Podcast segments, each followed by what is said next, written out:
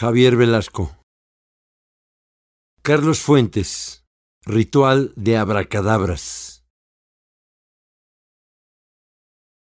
Imaginar la nada o creer que se gobierna la nada es una de las formas, acaso la más segura, de volverse loco. Lo escribí de memoria sobre una servilleta.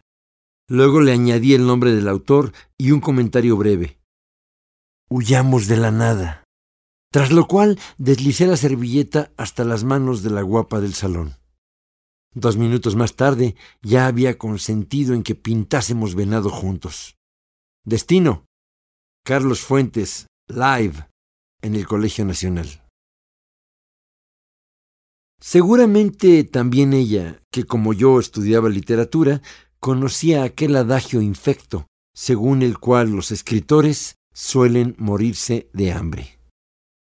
Una sentencia falsa en rigor, cuyo efecto eufemístico aspira a sugerir que el imperfecto es un muerto de hambre. Por eso, en el camino, me esmeré en relatar a la guapa de Marras que una semana antes Fuentes había narrado en el mismo lugar como cierta noche en París fue invitado a una cena cuya anfitriona lo sentó junto a María Calas. ¿Qué le parece el mito ahora que lo conoce?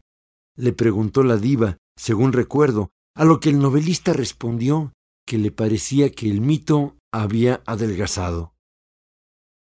Mi punto, al fin, era que aquel embuste del escritor hambreado quedaba, cuando menos, en veremos. No podíamos aspirar a una silla. Estar adentro ya tenía el sabor del privilegio, tal como atestiguar el performance en cuclillas nos daba una probada de aventura. No traíamos libretas, ni siquiera papel, pero por algo he usado la palabra performance. Algo iba a acontecer que no se limitaba a las palabras ni bastaría una transcripción para documentarlo.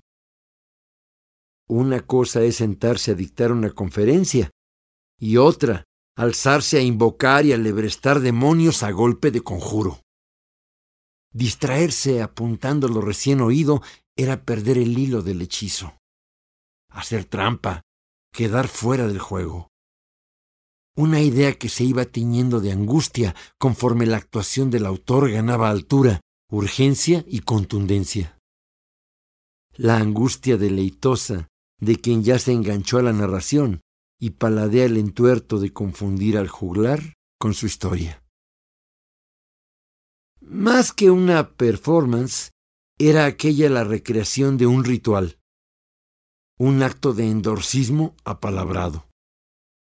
El autor se ha propuesto la gesta de narrar el acto inenarrable de narrar, y al hacerlo en voz alta debe echar mano de cuantos recursos le sean concebibles uñas, dientes, rodillas. Hay que matar al león a como dé lugar. Ante los asistentes, el autor se convierte en personaje. Sabe que al fin lo dicho, lo narrado, forma a sí mismo parte de lo acontecido y en ciertas ocasiones lo suplanta. Nos suplanta, nos urge, nos arrastra. Quien era espectador se ha hecho secuaz. El dicho ya es el hecho. Fin.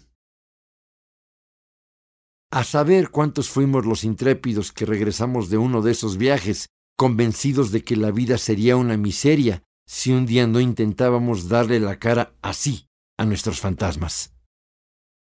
Recuerdo, sin embargo, que de vuelta en la calle de Donceles, la nada era una bruja inconcebible.